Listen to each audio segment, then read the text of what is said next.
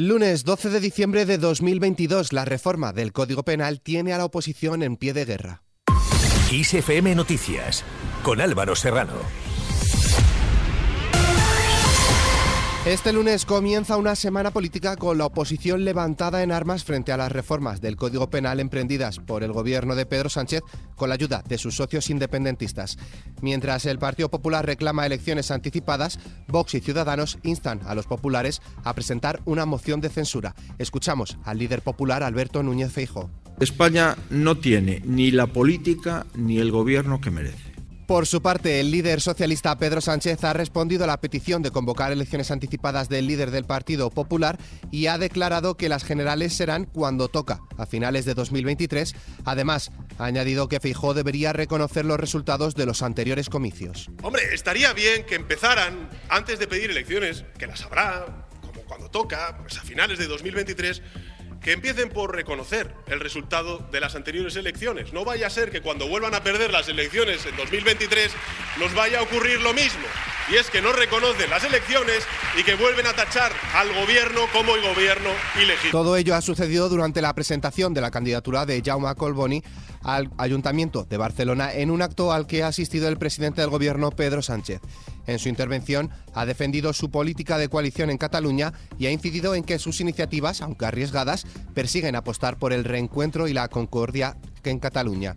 El presidente del gobierno ha aprovechado su discurso para sacar pecho de que su gobierno haya conseguido doblegar la curva de la inflación en España gracias a la llamada solución ibérica para el control de los precios de la energía y la rebaja del IVA. España avanza porque somos el país que más crece de la zona euro.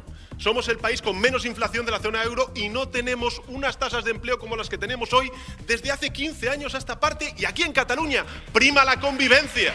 Además, Sánchez ha anunciado que antes de finales de año el Gobierno aprobará un nuevo paquete de ayudas. Cuando aprobemos el nuevo paquete de ayudas a la gente, a la clase media y a los trabajadores, a la mayoría social de nuestro país, para el próximo año vamos a incorporar también mecanismos para contener la evolución de los precios de los alimentos. Más cosas. El proyecto de presupuestos generales del Estado para 2023 afronta esta semana el debate de vetos en el Senado, primer hito del trámite en la Cámara Alta que previsiblemente superará en comodidad para quedar definitivamente aprobado el próximo 21 de diciembre sin incorporar ninguna enmienda. Por otro lado, la Comisión de Igualdad del Congreso de los Diputados aprobará hoy lunes el dictamen de la ley trans que ha causado una crisis en el seno del Gobierno a causa de la enmienda presentada por el PSOE que limita la autodeterminación de género en los menores de 16 años. Unidas Podemos rechaza esta propuesta de los socialistas que han declarado en diversas ocasiones que no tienen intención de retirarla. Escuchamos a la portavoz morada Isabel Serra. Sí que creo que hay un interés por parte del Partido Socialista en poner trabas a las leyes que eh, son de Unidas Podemos o que más ha defendido Unidas Podemos dentro del Gobierno y desde luego creo que eso es un absoluto error. Aún así creo que eh, otra vez más, eh, a pesar de, de esas reticencias, esas leyes saldrán adelante y que serán aprobadas en esta legislatura, porque es un compromiso también del Partido Socialista, no solamente con el socio de gobierno, con Unidas Podemos, sino con el conjunto de la ciudadanía.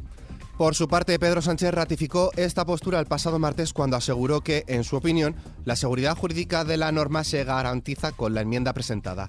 Continuamos con la política de detención y lucha contra el fraude y la corrupción de la comunidad valenciana, Joan Ginares, y el responsable de la Cátedra de Buen Gobierno e Integridad Pública de la Universidad de Murcia, Fernando Jiménez, presentan hoy los resultados de la primera encuesta de percepción de la corrupción en España y la comunidad valenciana. Linares participa habitualmente en foros especializados en materia de prevención y lucha contra la corrupción, mientras que Jiménez es experto en grupos de Estado contra la corrupción del Consejo de Europa. En cuanto a la Casa Real, la reina Leticia comienza hoy lunes una visita de dos días a Los Ángeles para inaugurar la sede del Instituto Cervantes en la segunda ciudad más poblada de este país, en unos 4 millones de habitantes. Acompañada por el director del Instituto Cervantes, Luis García Montero, la reina va a mantener una reunión con los responsables de los centros de la entidad cultural, ya tiene en Estados Unidos, para analizar la situación del español y las perspectivas de crecimiento en un país donde viven 60 millones de hispanohablantes. Pasamos a la economía. La electricidad caerá hoy un 40,6% hasta los 130,24 euros el megavatio hora, marcando el precio más bajo en lo que va de mes. El precio más alto se dará entre las 10 y las 11 de la mañana y el más bajo entre las 11 y las 12 de la noche. Vamos ahora con temas internacionales. El juez belga, que investiga el escándalo sobre los sobornos en el Parlamento Europeo, ha mantenido bajo arresto y ha imputado a la vicepresidenta de la institución, Eva Kaili, por los delitos de participación en organización criminal, blanqueo de capitales y corrupción en un caso que continúa abierto. Según medios belgas, el juez también ha imputado con los mismos delitos a su compañero y asesor en el Parlamento Europeo, Francesco Giorgi, y al eurodiputado italiano socialista Pier Antonio Panseri, en cuya casa se han hallado más de medio millón de euros. Por su parte, el eurodiputado socialista belga Marc Tarabella se ha defendido al negar las acusaciones sobre presuntos sobornos de Qatar a personas que pudieran influir en la toma de decisiones del Parlamento Europeo. Tras un registro, los investigadores se han incautado de equipo informático y su teléfono móvil, mientras que no ha sido privado de su libertad.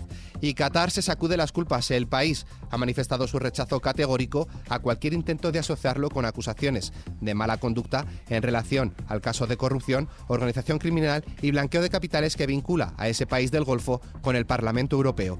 Y terminamos con nuestra hoja cultural. Fly me to the moon, let me play among the stars. Hoy se cumplen 107 años desde que naciese una de las voces más cautivadoras del panorama musical. Frank Sinatra, cantante y actor, comenzó su carrera en la era del swing y rápidamente se convirtió en todo un éxito sin precedentes en la primera mitad de los años 40. A lo largo de su carrera profesional, Sinatra grabó más de 1.300 canciones y participó en más de 50 películas. El artista, por desgracia, nos dejó a los 82 años el 14 de mayo de 1998 tras sufrir un ataque al corazón. Con esta noticia, la cual podéis ampliar en nuestra web xfm.es, nos despedimos por el momento. La información continúa puntual en los boletines de XFM y como siempre ampliada aquí en nuestro podcast XFM Noticias. Con Susana León en la realización, un saludo de Álvaro Serrano, que tengáis muy buen inicio de semana.